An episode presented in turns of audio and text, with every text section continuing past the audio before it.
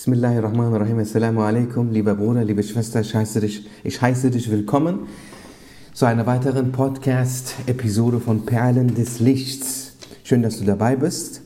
Und insgesamt auch danke an alle, die ihr schon so lange diese Podcast hört.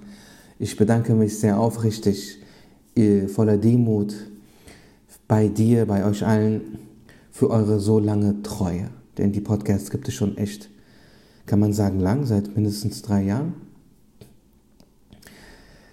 Ja, heute geht es um Evelia-Geschichten. Evelia-Geschichten. Hast du das jemals gehört, diesen Begriff? Evelia-Geschichten. Hm, was ist das? Was sind Evelia?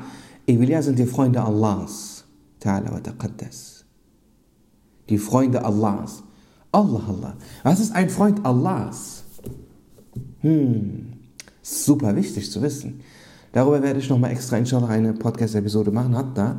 Ich schreibe es mir jetzt auf. Ich habe hier einen Schreibtisch. Und auf diesem Schreibtisch sind ganz viele Notizen. Sobald ich eine Idee habe, schreibe ich sie auf. Denn Ideen, die man nicht sofort aufschreibt, glaubt mir, ich rede aus Erfahrung, werden so, als hätte es sie nie gegeben. Äh, was ist Emilia Podcast? Ja. Und ich klebe die Notiz einfach direkt auf meinen Schreibtisch. So kann ich sie nicht übersehen. Emilia sind die Freunde Allahs. Um es kurz zu fassen, in einem Hadith Qudsi, was ist ein Hadith al-Qudsi? Ein Hadith al-Qudsi sind die Worte Allahs. Die Bedeutung ist von Allah, aber die Wortwahl, die Wörter sind von unserem Propheten. Das heißt, Allah gibt die Bedeutung in sein Herz ein und Rasulullah wählt Wörter dafür. Das heißt, es sind Allahs Worte, aber im Inhalt, aber die Wörter im, vom Vokab, von den Vokabeln her sind von Rasulullah ausgesucht. Das nennt man Hadith al-Qudsi. Also ist nicht der edle Koran, ist aber auch kein edler Hadith, wie wenn es das Wort unseres Propheten ist. Ne? Und in einem Hadith al-Qudsi, der, der, der steht im Sahih al-Bukhari, sagt Allah der Erhabene, mein Diener nährt sich mir durch nichts so sehr wie durch das Verrichten der Pflichten das Verrichten der Pflichten. Ne? Allah hat Gebote. Das heißt, du kannst machen, was du willst. Solange du die Pflichten nicht verrichtest, ist es alles für die Katz. Das macht keinen Sinn, weil du kannst nicht Schulden haben, aber gleichzeitig äh, Almosen geben. Du musst erst deine Schulden begleichen, bevor du anfängst, irgendwie Almosen zu verteilen. Ne? Äh, das ist so, wie wenn du zum Bäcker gehst, sagst, ich habe zwar Schulden bei dir, aber hier hast du Trinkgeld. Er wird das von deinen Schulden abgleich, abziehen, nicht als Trinkgeld gelten. Ne? Und ähm, was soll ich sagen, Herr? Mein Diener nährt sich mir durch nichts so sehr wie durch das Verrichten der Pflichten. Wenn er zusätzlich noch Freiwilliges tut, so liebe ich ihn sehr so wird er mit mir sehen, mit mir gehen, mit mir hören, mit mir alles halten. Wann immer er Zuflucht bei mir sucht, werde ich ihn beschützen und was immer er von mir wünscht, werde ich ihm geben.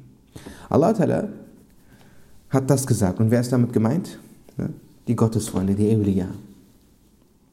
Ohne Zweifel. Was das heißt, Bleibt dran, ich lese vor. Das sind die Geschichten von, ich lese jetzt Kurzgeschichten vor, genau von diesen Menschen, von diesen Elias. Die sind aber Gottesfreunde. Wali ist es im Einzahl, der, in der Mehrzahl heißt es Eulia. Aber im Türkischen benutzt man die Mehrzahl auch für die Einzahl. Man sagt, das ist ein Eulia. Aber im Arabischen und Deutschen sagt man, das ist ein Wali und das sind drei Eulia zum Beispiel. Einer von ihnen ist Sufyan ibn Sa'id al-Thawri rahimahullah ta'ala. Er gehört zu den allerhöchsten Eulias. Er stammt aus Kufa. Er wurde im Jahre 713 nach Christus in Kufa geboren. 713. Das bleibt mal kurz stehen. Ne? Das ist ziemlich lange her. 713. Also, du stellst jetzt fest, ziemlich nah an der Zeit unseres geliebten Propheten sallallahu alaihi wasallam. Ne? Die Wahhabiten behaupten, oh, es gibt keine Eulia. Wir folgen den Salaf. Wer sind die Salaf? Die ersten zwei Jahrhunderte. Okay? Warum sind die ersten zwei Jahrhunderte, ersten zwei Jahrhunderte voller Eulia? Ist also in sich ein Widerspruch und ein Zeugnis ihrer Unwissenheit. 713 in Kufa geboren, eine Person, deren Beiname Abu Abdullah lautet und auf dessen Wort Verlass ist, erzählte, eines Nachts saß ich zur Sahar-Zeit am Semsem-Brunnen. Das ist eines meiner Lieblingsgeschichten, das ist so schön. Eines Nachts saß ich zur Sahar-Zeit, ne? also für unsere Verhältnisse können wir sagen tief in der Nacht, am Semsem-Brunnen. Da kam ein alter Mann und ging durch die Tür des Semsem-Brunnens hindurch. Er hatte sein Gesicht mit einem Tuch bedeckt. Er entnahm, er entnahm mit einem Eimer Wasser aus dem Samsambrunnen und trank davon. Ich trank den Rest, der übrig war. Es handelte sich um ein Getränk mit Marzipangeschmack. Ich hatte bis dahin nie etwas Schmackhafteres getrunken. Dann wandte ich mich um, doch der alte Mann war wieder gegangen. Dann in einer anderen Nacht setzte ich mich erneut zur Seherzeit dorthin. Und wieder kam derselbe Mann herbei.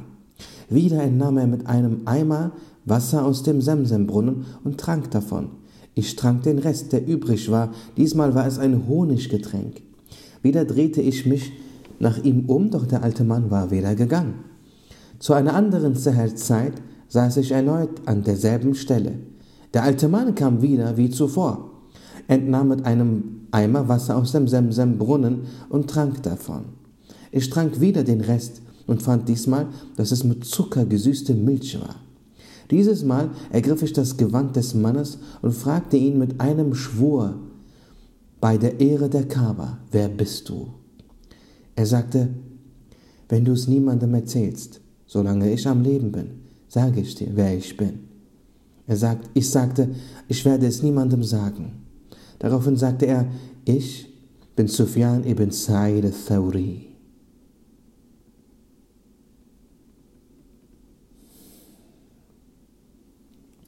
Sufyan ibn Sa'id starb in Basra im Haus eines seiner Freunde. Dieser Hausbesitzer erzählte, mein Sohn hatte eine Nachtigall. Sufyan al-Thawri, rahimahullah, fragte, warum sperrt ihr diesen Vogel so ein? Es wäre schön, wenn ihr ihn freilassen würdet. Ich sagte, dieser Vogel gehört meinem Sohn. Er soll ihn euch schenken, so dass ihr ihn freilasst. Er akzeptierte den Vogel nicht als Geschenk, sondern kaufte ihn von meinem Sohn für einen Dinar ab und ließ ihn dann frei. Der Vogel pflegte danach am Tag draußen umherzufliegen und am Abend in das Haus zu kommen, wo sich Sufyan al-Thawri aufhielt. Als er starb, folgte der Vogel seinem Leichenzug, kam zu seinem Grab und zwitscherte bitterlich. Danach kam er immer wieder zu seinem Grab und blieb manchmal die ganze Nacht dort. Manchmal kam er auch zum Haus. Schließlich fand man diese Nachtigall tot am Grab von Sufyan al-Thawri und begrub sie neben ihm. Als man den Leichnam von Sufyan al-Thawri, rahimahullah, wusch, sah man, dass auf seinem Körper Allah wird ihr Genüge sein geschrieben stand. Er verstarb im Jahre 161 nach der Hijra in Basra. Subhanallah. Als man seinen Leichnam gewaschen hatte, sah man, dass auf seinem Körper Allah wird ihr Genüge sein geschrieben stand. Von alleine, das hat niemand geschrieben, verstehst du? Er schrieb die Bücher Al-Jami' al-Kabir, Al-Jami' al-Saghir und Al-Fara'id. Subhanallah. Ein weiterer Wali ist Habib ibn Isa al-Jami, möge Allah sich seiner erbarmen. Sein Beiname lautet Abu Muhammad. Er stammt aus Persien und lebte in Basra.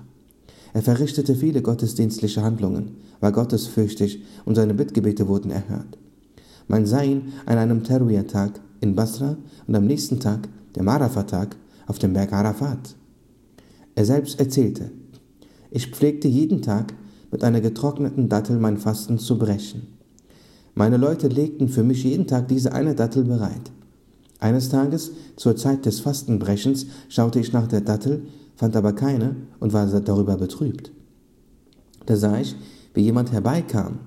Er legte mir eine Dattel in die Hand und ich saß und ich aß diese Dattel. Er ließ seinen Geldbeutel immer leer. Wenn er ihn aber in die Hand nahm, fand er ihn stets mit Geld gefüllt. Er verstarb im Jahre 739 nach Christus. Muriq, Muriq al-Ajli, möge Allah sich sein erbarmen. Er ist einer der Gefährten Nachfolger und stammt aus Basra. Er pflegte seinen Lebensunterhalt, das, was er zum Essen und Trinken brauchte, stets an seinem Kopfende zu finden. Subhanallah. Shayban al-Ra'i, möge Allah sich seiner erbarmen. Er war Hirte. Freitags pflegte er einen Kreis um den Platz, an dem sich die Schafe befanden, zu ziehen und so zum Gebet zu gehen. Die Schafe gingen nicht aus dem Kreis heraus, bis er wieder zurückkam. Einmal, als er die Ganzkörperwaschung vornehmen musste, fand er kein Wasser für die Waschung. Da kam eine kleine Wolke herbei. Es regnete aus ihr und er vollzog die Ganzkörperwaschung mit diesem Wasser. Danach zog die Wolke wieder davon. Einmal hatte man ihn in einem Zimmer eingesperrt und die Tür fest verschlossen. Als man später die Tür öffnete und nach ihm sah, fand man ihn jedoch dort nicht vor. Sufyan al-Thawri, möge Allah sich seine Erbarmen, erzählte, ihr kennt ja jetzt, ne? Sufyan al-Thawri. Er erzählte, ich war mit Shayban al-Ra'i auf der Pilgerreise. Auf dem Weg tauchte ein Löwe vor uns auf. Ich sagte zu Shayban, siehst du, was da drüben auf uns zukommt? Er hat uns den Weg abgeschnitten. Er sagte zu mir, habe keine Angst und rief den Löwen zu sich. Der Löwe wedelte wie ein Hund mit dem Schwanz und kam. Er hielt den Löwen am Ohr und faltete es. Ich sagte, was ist das für eine Ruhmsucht? Shayban sagte, O Thawri, wenn ich die Berühmtheit nicht als schlecht erachtete, würde ich mein Gepäck nicht selbst tragen, sondern es auf diesen Löwen aufladen und von ihm bis nach Mekka tragen lassen. Hm, krass.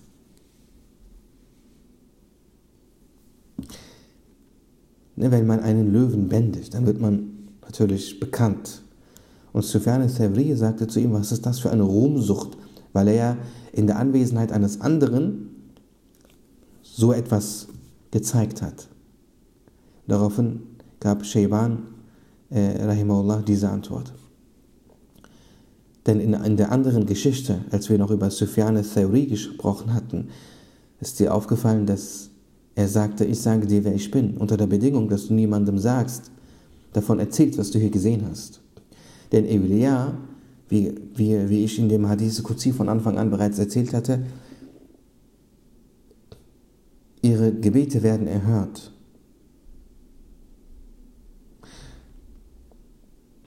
Wenn sie etwas wollen, Allah Ta'ala schafft es. Aber das tun sie nur, wenn es notwendig ist oder hilfreich ist. Und in der Regel halten sie diese Dinge geheim. Und wenn doch mal etwas offenbart wurde und jemand sie quasi dabei erwischt hat, so wurden sie rot und haben sich geschämt. Aber sehr oft haben sie diese Dinge auch gezeigt, weil es hilfreich war. Oder Allah Ta'ala hat es offenbar gemacht, weil es hilfreich sein würde. Ein weiterer sehr hoher Wali, Gottes Freund, war Abdullah ibn Mubarak, möge Allah sich seine erbarmen. Er stammt aus Marw.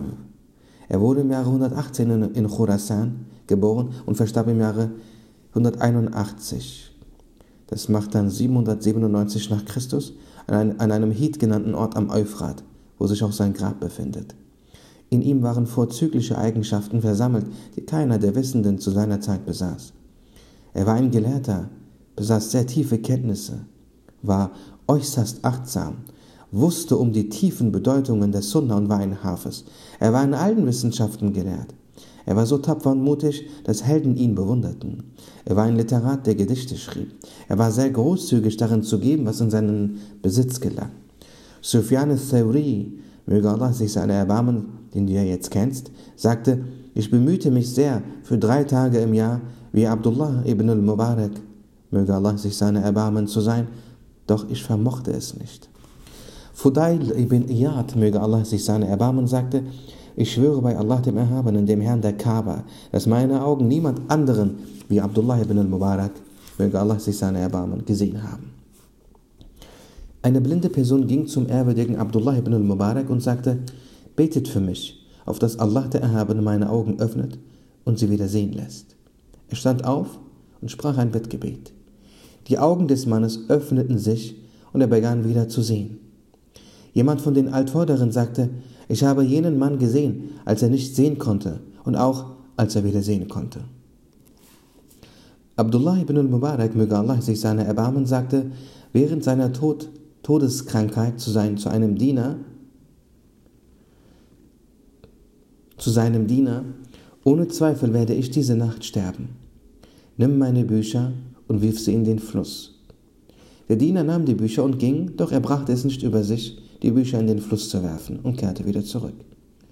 Er fragte seinen Diener, hast du die Bücher in den Fluss geworfen? Dieser sagte, ja, das habe ich. Er fragte, was hast du für ein Zeichen gesehen? Als der Diener sagte, ich habe keinerlei Zeichen gesehen, sagte er, du hast sie nicht in den Fluss geworfen. Nun gehe und tue das und komme dann wieder zurück. Der Diener erzählte, als ich die Bücher in den Fluss warf, sah ich wie ein Licht vom Fluss Hanna in Richtung Himmel aufstieg, als ich wieder bei ihm war und er fragte, was ich getan hatte, sagte ich, ich habe euren Befehl ausgeführt. Er fragte, was hast du gesehen?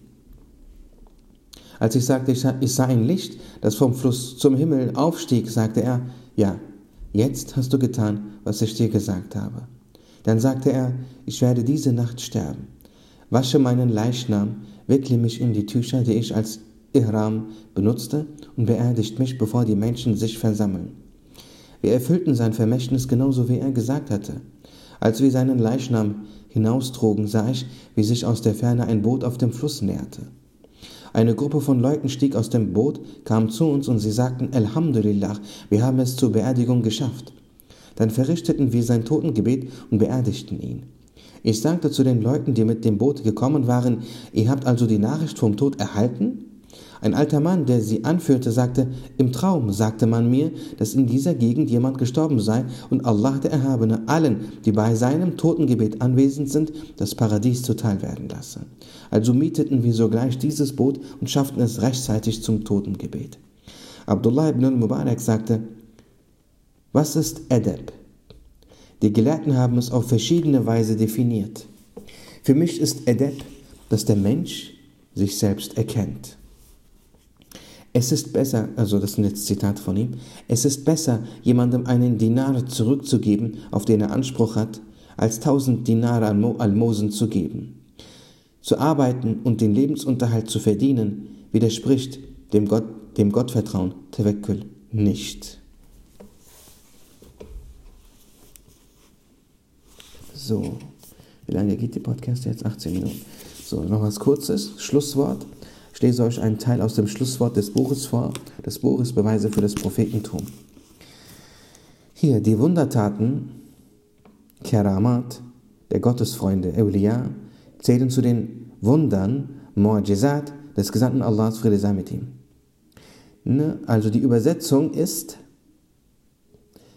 Wunder und Wundertat. Mu'jiza, also ein Wunder, kann nur von Propheten gezeigt werden. Wenn jemand behauptet, irgendein Mensch, der kein Prophet ist, hat ein Wunder gezeigt, wird zum Kerfisch. Nur Propheten zeigen Wunder, ausschließlich und ausnahmslos. Mu'jiza, Wunder. Die Eulia zeigen übernatürliche Dinge, wie sie in diesen Geschichten, die ich euch vorgelesen habe, gesehen wurden.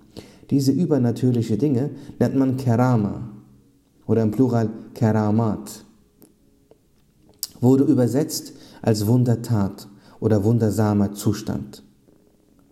Weil es in diesem Wort das Wunder gibt, darfst du nicht verwechseln, dass das ein, mit, darfst du das nicht mit Wunder verwechseln.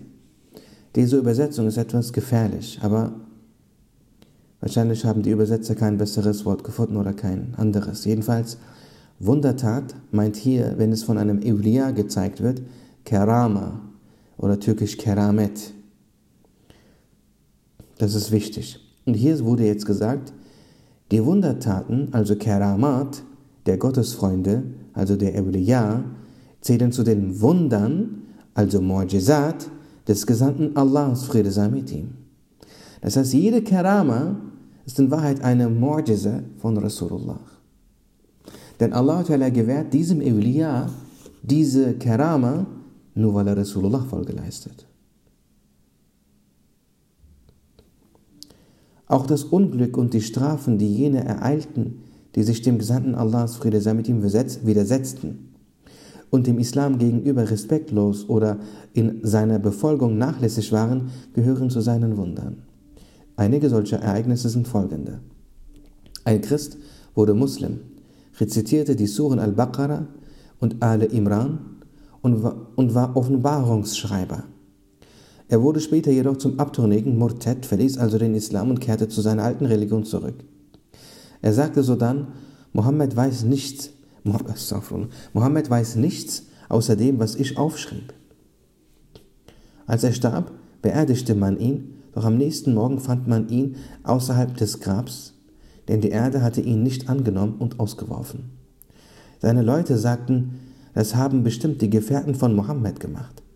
Sie hoben ein tiefes Grab für ihn aus und beerdigten ihn erneut. Am nächsten Morgen stieß ihn die Erde wieder aus.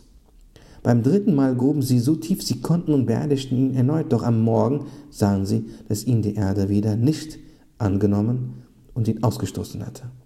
Da verstanden sie, dass dies nicht Menschenwerk war und ließen ihn dort liegen.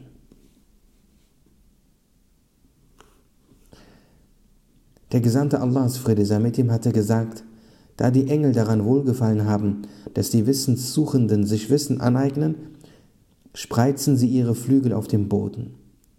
Als einer der Ketzer dies hörte, sagte er, na also wenn jemand Wissen lernen möchte und, dies, und um dies zu tun, unterwegs ist, so legen die Engel ihre Flügel unter seine Füße.